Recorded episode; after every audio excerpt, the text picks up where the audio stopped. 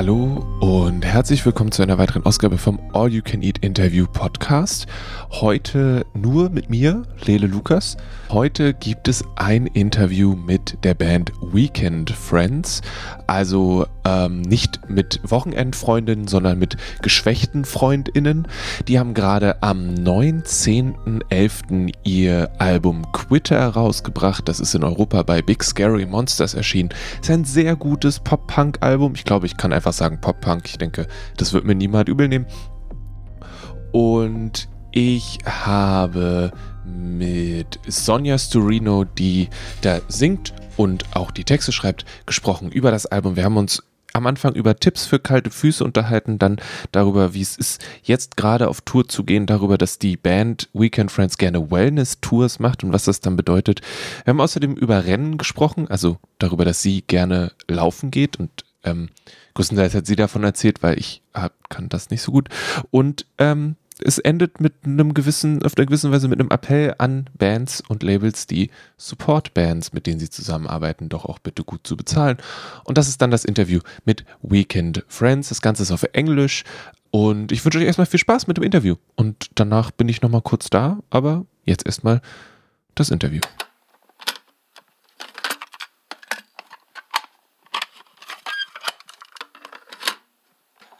Who are you and why do you look like it's very cold? Oh, uh, I'm Sonia from the band Weakened Friends, um, and I am in Portland, Maine, and it is November, so it's a little chilly. Uh, it's still morning, so it's uh, frosty outside, kind of chilly and cold. So I'm just, you know, bundled up in my sweater and my hat. We do have heat in our house, uh, but I, I just, I don't know. I'm always cold. we do that. Is if you say we do have heat in our house, yeah, does that mean that there is the potential, but uh, oh no, it's you decide against it, or it's definitely on. The heat's on. Yeah, I'm just always cold. I guess like if it like as soon as November rolls around, I'm just like it's it's always cold. Even when the heat's on, even if I'm by a fire, I'm like it's always cold. I'm always I'm always bundled up. do you have a from since you are an expert being cold person, do you have tips for warm feet under the desk? Because oh. that is my main enemy. Yeah, I have these like giant slippers on. I can show you. They're very, very, okay. very, very yes. warm, and they have like wool, um, so they keep my feet extra insulated. Um, other than that, though, I would say like little space heaters, like those ones that just like very directional space heater on the feet might keep it toasty. But uh, yeah, I always have cold feet and hands, so constantly, mm. constantly trying to make uh, the the warmth happen. Yeah. yeah. Makes the desk job much more interesting with the cold hands. yeah. so you said our house. That, that does that mean that the whole band lives in the house, or did you just mean you and uh, whoever else? Oh, uh, so yeah, Annie and I. So she plays bass in the band. Um, we own a house here in Portland. So this is our house, and then Adam lives in Boston, which is a couple it's about an hour and 40 minutes away from here. Um, but that's where he lives. And, uh, but we kind of, yeah, this is the, where we have our rehearsal space and our little recording studio. So it's very much our house, but also the band's house in a way. Yeah, I saw uh, you did one or two shows from the house, and then the mm-hmm. camera just switched between the rooms.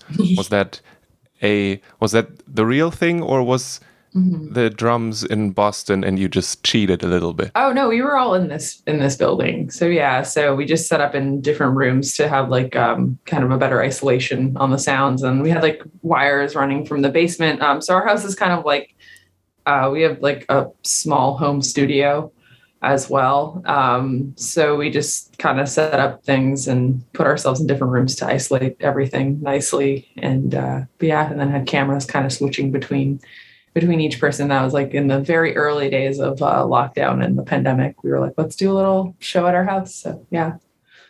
Okay. Mm-hmm.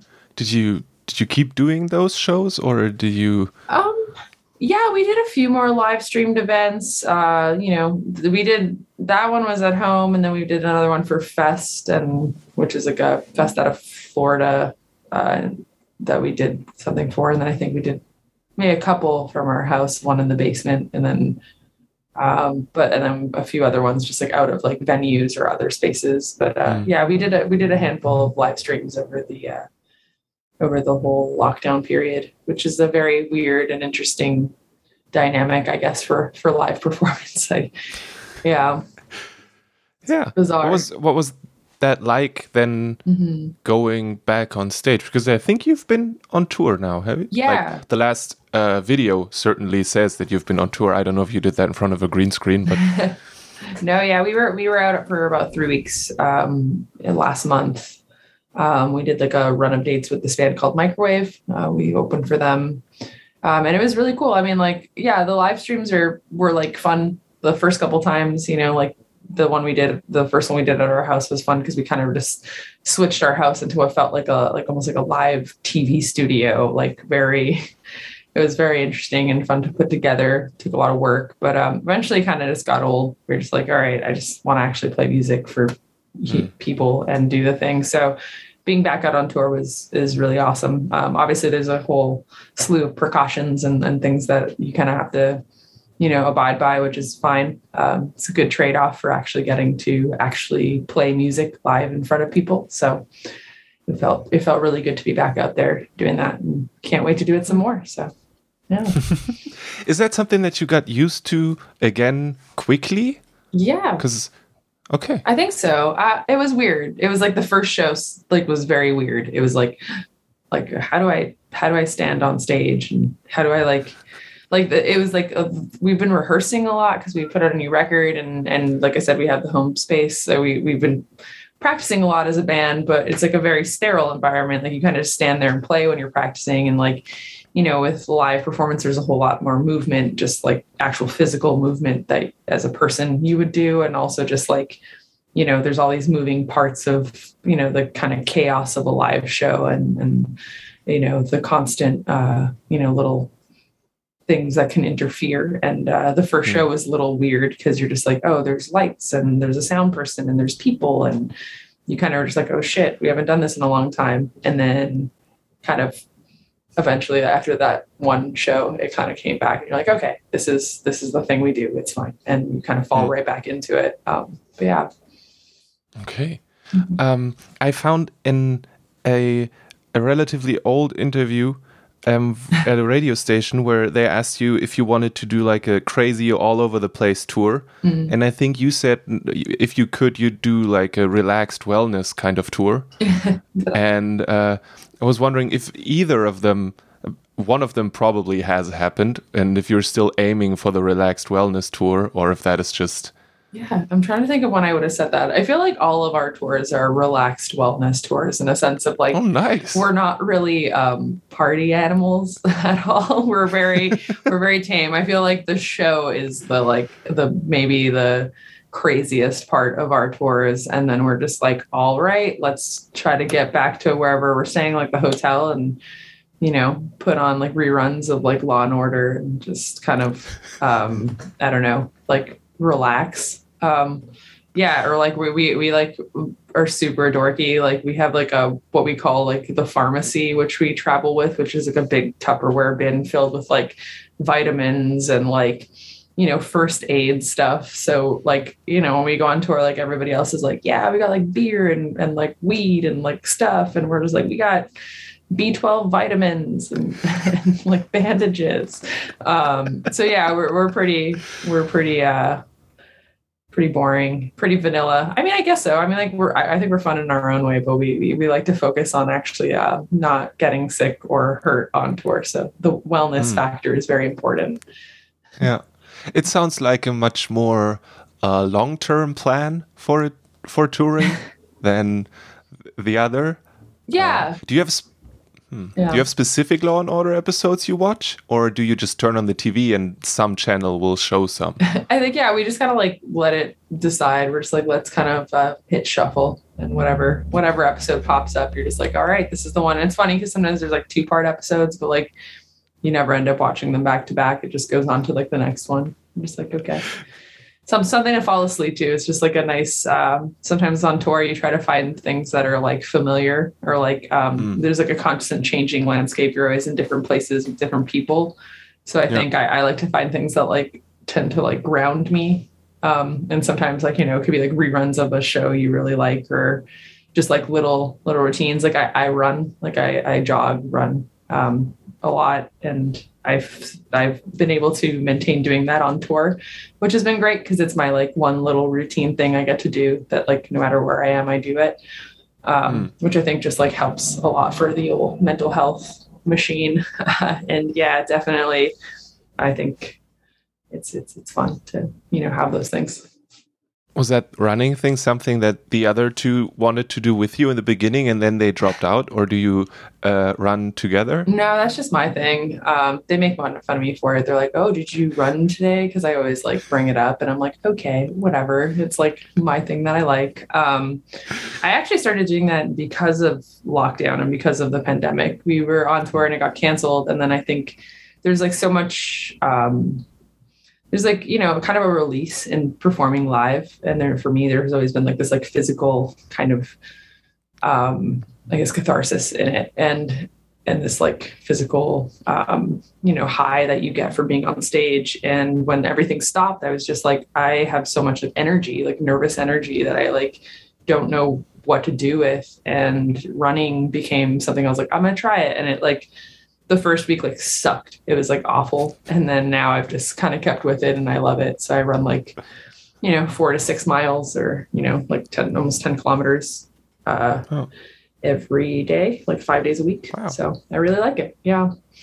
Nice. Good on you for getting like for keeping going. Yeah. I'm I'm proud of myself. It's hard. I, I'm like a very impatient person. So finding something I can like really dig into and stick to is it's good. I'm yeah, I like it. I like it. I get the runner's high thing now. I understand it. It's real. you just got to like really push through like those first few months of like terrible, and then, yeah. and then it's there. Yeah. All right. Um. So this thing I have here says the new album called Quitter comes out on the 19th. Mm-hmm. Is that correct? Yeah, November 19th. It's going to be out um, here in the US and North America off Don Giovanni Records. And then out y'all's way in Europe, in the UK, we're working with Big Scary Monsters, who are based out of the UK. Um, yeah, we're super excited about it. So yeah, it's so, coming up. that is roughly a week from now. Yeah. Uh, and does that mean you are a seasoned pro by now and you're like all relaxed, everything's packed up, everything's good to go? Or are you going to be running from thing to thing for the next seven days? Oh, I think it's always like a little bit of a mad dash of running around and, and busy work. I, I feel like both with like releases and tours, um, I always like to think like you have so much time leading into them. Like you're like, oh, we have this tour in like eight months, or we have this like, you know, especially with COVID, it was like you have all this time. This the record, you know, it's going to be released in November. Like that feels like a million years from now. Whenever, you know, we decided to release it in November, and then like the week before you're like there's no time. And you're just like running around to try to like do everything and it's like kind of stressful and they're like can you do this? Can you do that? You got to do this. Like talk to this person do this. And like it's like uh, you know but it, it's, it's it's like the fun of it. I mean i guess like i i kind of like the the weird like uh release um bubble that is this like stress bubble that you kind of just float in for a little mm. bit. It's exciting. It's like less less stressful and more exciting i think. It's it's kind of like how I'd put it. I don't do want to be too negative. no worries.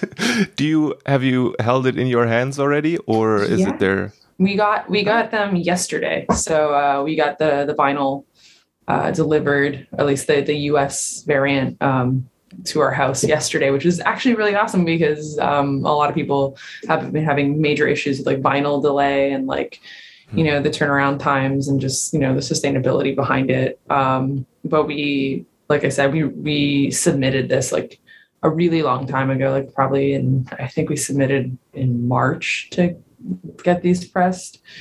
And so it timed out it timed out nicely that we actually had them um, not only on time but with some time to spare. So they're great. They look awesome. Yeah. so we're really excited. Cool. Yeah. So between march and now you were sitting on something that was absolutely done that you kind of couldn't do anything with anymore? Like i mean you could but like doesn't change anything for people listening? What was that like?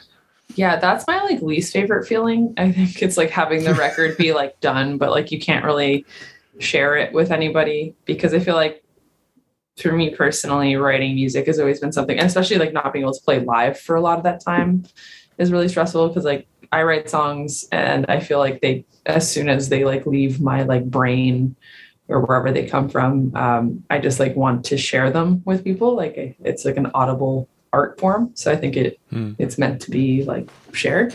Um, so not being able to do that and be like, we're done, the record's done. It's like there's so many like weird things where you're listening to it and like, this is the best record of all time. And you're really excited about it. And then like five seconds later, you're like, no one's gonna like this. Oh my God, we should have done this differently. Maybe we should have done this differently. Um, you know, so you kind of go through these weird like ebbs and flows of like like you know it's kind of like very manic there's like this euphoria like we created the greatest thing ever and then just we created the worst thing ever or at least that's how i i sit with it um, so once it's actually finally out and into the world it doesn't matter what i think it just becomes its own its own thing to people and i think that's like so much less stressful. So yeah that weird sitting on it is is just it's such a weird it's a weird place. You're in this like purgatory. It's not not fun. So did you listen to it over and like or mm. did you check in a week ago? It's like yes it's still there. Yeah it's still um, it's still there. Um, no I, I like to listen to it i think. Um, you know i think we put in a lot of work on it and like annie who plays bass uh, she also engineered and produced the whole record um, she's an incredible you know engineer um, and this record i think wouldn't sound as good as it does and, and feel as good as it does if it hadn't been for her really pushing it in uh, you know, in the direction she did, and and and really focusing in on a lot of things to make it as um, I guess perfect for us, like uh, or perfect, you know, in a sense of like something we're really proud of. Um, and she worked really hard on it. So I think it's it's for me. I like to listen to it just to be like, wow, like this sounds so good. This came out so so much better than I think. Like if I was left to my own devices, it would have. Um, I'm very like again impatient. Um, so yeah, I've listened to it a few times since. I try not to like listen too much because then I think uh, there's this weird thing that happens if you listen to your own music too much and then you try to go play live. I think it like wigs you out. But then um, we also like have been rehearsing our like headlining set for some of the release shows we have coming up. And it's been a really nice treat to feel like very good about how that sounds too. Um, mm-hmm. so it's like you don't get this like weird like oh the record sounds so good and now we're playing the songs live and it's weird. It's like i think they both are are really cool and and we're yeah. just excited to share share all of it with people. Yeah. So that's because the the live won't ever sound exactly like the recorded version yeah i don't think it's supposed or, to yeah like i mean mm I, I, I get like, you know, I, I think like it's, it's, it, live music has its complete own energy uh, versus mm-hmm. like the recorded sound. I think with the live element and like, you know, being in a room, there's like a physical element to experiencing music. It's like you feel it like actually in your body, like the low end and certain things. And there's also this like specifically like I'm I'm not religious, but I think like you could almost say like spiritual or like um, thing that happens when there's all these people in a room together, kind of experiencing the same thing at once.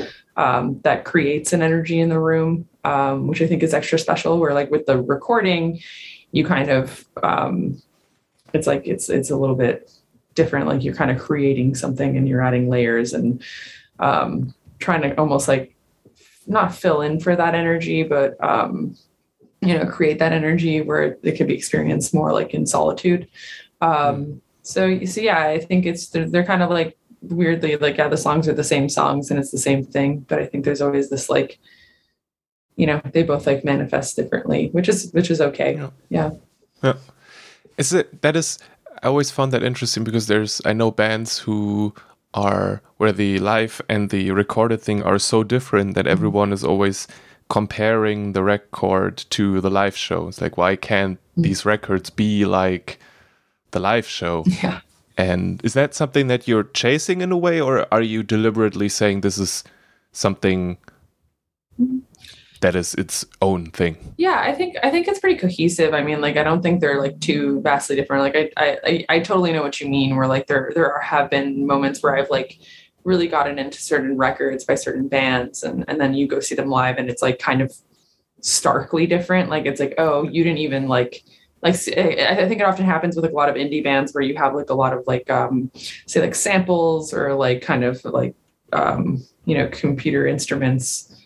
And then you go see them live and it's like, oh, they're trying to recreate this with like guitars and bass and drums. And it kind of feels like like sonically really different. And that can be, you know, a hurdle. And I think there's a good middle ground where you can, you know, find like a cohesiveness and and then make it come together because I don't think it should be like vastly different like that because that could be that could be like weird and misleading. Um, but yeah, no, I, th- I, think we found like a good place where I think um, the records, in my opinion, I think sounds really good, and I think our live show is going to sound really good. So I, I, think it'll be it'll be good. Yeah. Yeah. No, I agree. It does sound really good. Thanks. I'm looking forward to the live show. Yeah. Sometime in April. Yeah. Maybe. yeah. We'll see. yeah, we'll see. I, am hoping on it. I think I think we'll be I think we'll be out there. I'm excited for it. Can't wait to get back out to Europe. So we have such a great we always have such a great time out there. So um so the album's called Quitter and I have this little uh, bio from the from from the um promo people. Yeah. And that does not sound like it was a very positive time writing that album. Yeah, I, I feel like I just don't really write about positive things, unfortunately. I, my life is great. I have like a lot of really good things going on. I'm, I'm generally at this point a fairly happy person, I guess, which is, is a nice thing to say. I, wasn't always that way. Um, Quitter, yeah, I think Quitter kind of just like taps into like my anxieties personally about like, you know self-worth and having a purpose and, and kind of just like working towards something working really hard at something but never quite feeling like you're you know accomplishing what you set out to accomplish and then kind of feeling like that burnout of um, kind of burning the candle at both ends and i don't know uh, you know driving yourself a little too hard for what feels like never enough. Your brain's like never totally satisfied. Um, and it's kind of an internal thing. You always pit yourself against like other people and what they're doing or like you know you always kind of just like you're running this race and you're like the only one running it and you're kind of just by yourself and somehow even though you're the only one running it you're always coming in second place um, kind of feeling. Um, and i think quitter the record and then especially the song kind of that's that's what that's about. Um, so yeah i guess it's it's it's uh not exactly the most positive of uh, content but it's it's relatable and i think a lot of people kind of feel that way, especially like I feel like the generation, our generation kind of tends to live in that that general um, vibe. Yeah. Is that one of the reasons why you do wellness tours? wellness tours. I like how you're key. Our wellness tours. Um, uh, I guess so. Yeah, I think it's it's important to take care of yourself when you're on the road for sure. Um, otherwise, it can kind of perpetuate that burnout and and just make it a whole lot worse. I think, and it's tough because when you're like you know a smaller band. I mean, there's this whole dynamic of like, you know, support bands and bands that like you go on these big tours and they seem really cool, but then you're getting paid like nothing and you're not making any money and you're kind of just like not, you know, like which lends itself to like a lot of really unfortunately bad circumstances and situations where you're like, I'm sleeping on floors or we're sleeping in our vehicle or we're like not really eating food. And I think that that needs to change. I think if bands, especially headlining bands, if you're really excited about a smaller band and you want to take them out on tour with you and you're selling out like these like bigger capacity rooms at like, you know, fairly expensive ticket prices, you can probably afford to like pay them, you know, enough that they can, you know, maybe stay in a hotel or, you know, get some food. Um, and I think that needs to change. And I think that that's just carried over from unfortunately when like record labels actually had money and there was like this like mystic mythical thing which was like tour support where they would like give bands money to like go on tour uh, which doesn't exist anymore. And now it's like oh okay. Um you know we we never switched to like have a system that works. I just think like people should be paid fair wages in general. So uh, why not start with the you know paying bands accordingly yeah. Yeah. Uh, yeah touring is work also right? Oh yeah. Yeah. Yeah it's not it's not the you know people think it's just like this fun party all the time and it's like it's really cool work it's really awesome work we love it but it's like still a lot of work yeah there's a lot that goes into it. Hmm. did the the writing of quitter and all that did that change how you were how you looked at like how you do music and how you work in the band yeah i think writing this record was um i think probably one of the most involved processes for this band. Um, in the past, like we kind of just, you know, fallen into like the zeitgeist of like, um, you know, the slacker rock kind of fun, I guess, like, you know, low pressure thing. Um, and with this record, I kind of just wanted to take these songs a little bit further and like open up the ideas a little bit more.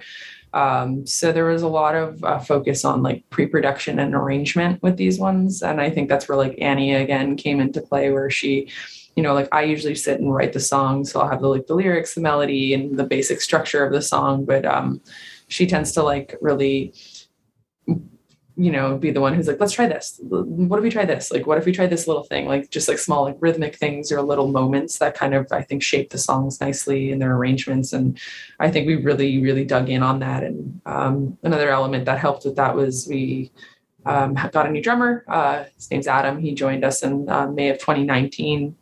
Um, and he, you know, so writing and arranging all these songs with a, a new musician um, kind of, you know, changed the kind of um, the, the landscape a little bit and allowed us to tap into things that uh, we wouldn't have otherwise. Um, so I think it's probably one of our ma- most mature efforts to date, and it, it, there's a lot more to offer than maybe past past recordings and, and past songs.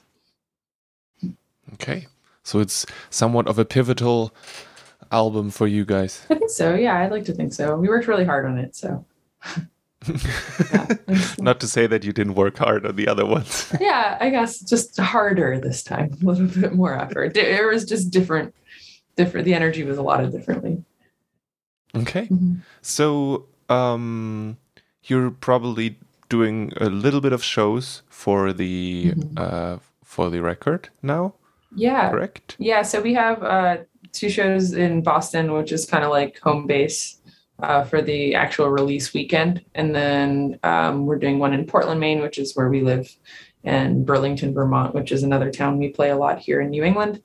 Um, and then that's it for 2021, just like those four shows. Um, and then we have a pretty big tour that's not announced yet. That's going to be in like probably end of February through March, April in the states mm. of next year and we just announced four dates actually in january um, that we're going to be supporting that band the beths from new zealand. Oh, um, nice. yeah so we're going to do some support for them. So yeah kind of you know going to start off pretty busy in 2022 so it's exciting. Oh let's yeah. hope all the plans go through. Me too. Yeah it's always just like we have all of this written in and like let's let's just do it. Um, so yeah hopefully everything everything happens we'll see. All right. Yeah. Cool. Did I forget anything? I think you got all. I, I don't know, unless you have any other questions, or I mean, I'm. I don't. Mm, mm, mm, mm, I don't think I have anything else. Yeah. All right. Well, that was that was good. Yeah. No. Um. Yeah. Quitter comes out next week. Pumped since we've been sitting on it, nesting it like an egg and it's, now it's going to spread its wings and fly. It's going to be like the baby dinosaur that uh, in Jurassic Park that like just wakes up, oh. and that's going to be our record. At least something's nice and warm, I guess. Yeah, exactly. That's nice. It's just super toasty. It's a pretty pretty hot record, spicy. um, yeah, so we're we're really excited. So yeah, thanks so much for like chatting with me about it. Um, of course, I, like I love doing this. It's fun.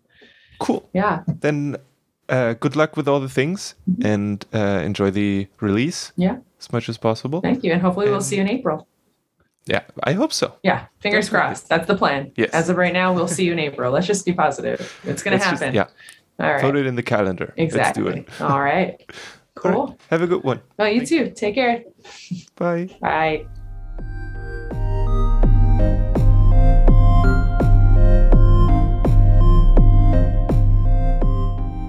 Willkommen zurück. Ähm, Das war das Interview mit Weekend Friends beziehungsweise mit Sonja Storino von den Weekend Friends.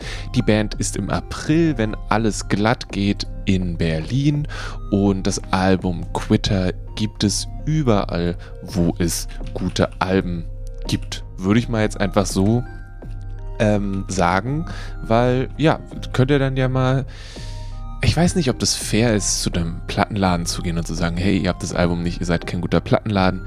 Ich würde es nicht machen. Ähm, your mileage may vary. Ihr wisst, was ich meine. Äh, ich höre das Album sehr, sehr gerne und kann euch das nur wärmstens empfehlen. Nun denn, dies hier war ein All You Can Eat Interview Podcast. Vielen, vielen Dank für das Interview. Vielen, vielen Dank euch fürs Hören. Ihr findet mehr von uns auf dragonseateverything.com. Ihr könnt den gesamten Podcast abonnieren in eurer Podcast, in der Podcast-App eurer Wahl. Ganz einfach unter All You Can Eat Interview Podcasts. Und ansonsten würden wir uns total freuen über fünf Sterne bei Apple Podcasts oder wo auch immer ihr uns die höchste Anzahl an Sternen geben könnt. Das wäre richtig dufte. Und ja, ich habe heute mehrere Konzerttickets gekauft fürs nächste Jahr, denn ich bin optimistisch, zumindest was die Zeit nach dem Januar angeht und tut das auch. Unterstützt die Bands, die euch was wichtig sind und auch andere, schätze ich. Und ich meine, wenn die Konzerte ausfallen, kriegt ihr höchstwahrscheinlich das Geld zurück. Von daher Win-Win. Bis zum nächsten Mal. Tschüss. Mehr findet ihr auf dragonseateverything.com.